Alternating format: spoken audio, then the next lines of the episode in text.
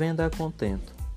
Bem, essa cláusula, como visto em aula, reserva ao comprador o direito de devolver a coisa comprada caso não tenha gostado da experiência de compra a seu exclusivo critério. É uma cláusula que, quando prevista na compra e venda, confere ao comprador um direito potestativo de desfazer o contrato, isto é, ele não precisa justificar tampouco da concordância do vendedor, apenas deve avisar que não quer aquele bem e quer receber seu dinheiro de volta.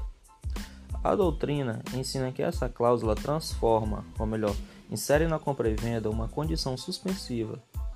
Enquanto o comprador não manifesta que concordou com a compra, ou então quando ultrapassado o prazo que ele tem para rejeitar o bem, os efeitos de compra e venda desse contrato estariam suspensos. Enquanto isso, o código nos diz que o contrato gerará efeitos de comandato, isto é, aquele que está com o bem nesse período de condição suspensiva, que mais adiante se consolidará na posição de comprador, traria para si as condições legais e contratuais de um mero comodatário. Esse prazo de condição suspensiva deve estar no próprio contrato, com extensão estipulada ou acordada pelas partes.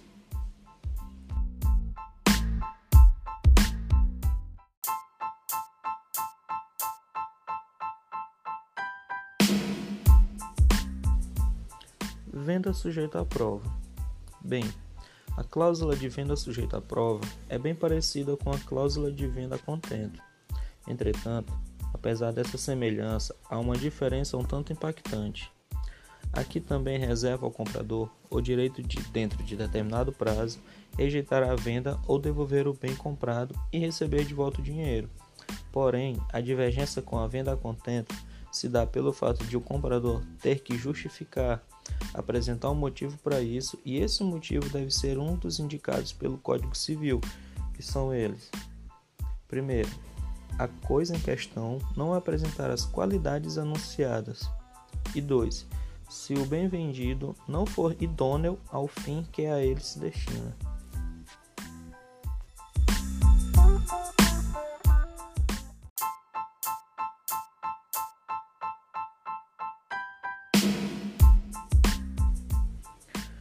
Venda ad corpus e venda ad mensura.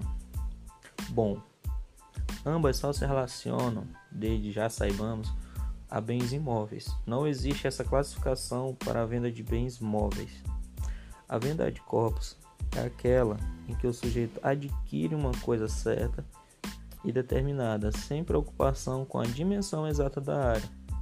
Ou seja, ele adquiriu uma coisa certa e determinada e o preço pago não tem relação com a dimensão da área. Isto é, se a área for maior ou menor que no contrato, o comprador ou mesmo o vendedor não poderá reclamar. A venda ad mensura ou por medida de extensão é aquela em que o preço pago tem relação com a exata dimensão da área, ou seja, a preocupação do vendedor é com essa exata dimensão. E um bom exemplo é quando é posto no contrato o valor para o metro quadrado de um certo terreno. Nela, cabe ação. Mas qual ação cabível?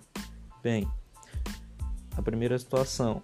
Aqui o vendedor tem a área contígua, a área anexa ao local. Então imaginemos, se um comprador compra um determinado imóvel e faltou área, mas o vendedor tem a área anexa, é cabível a ação ex emptor, onde o comprador é, pede o complemento da área faltante, mais perdas e danos. Bem, se não há área contígua, que se trata da segunda situação, daí cabe uma das ações edilícias, que é a ação redibitória, que significa reincidir o contrato, ou ação quanti minores, que significa abatimento do preço.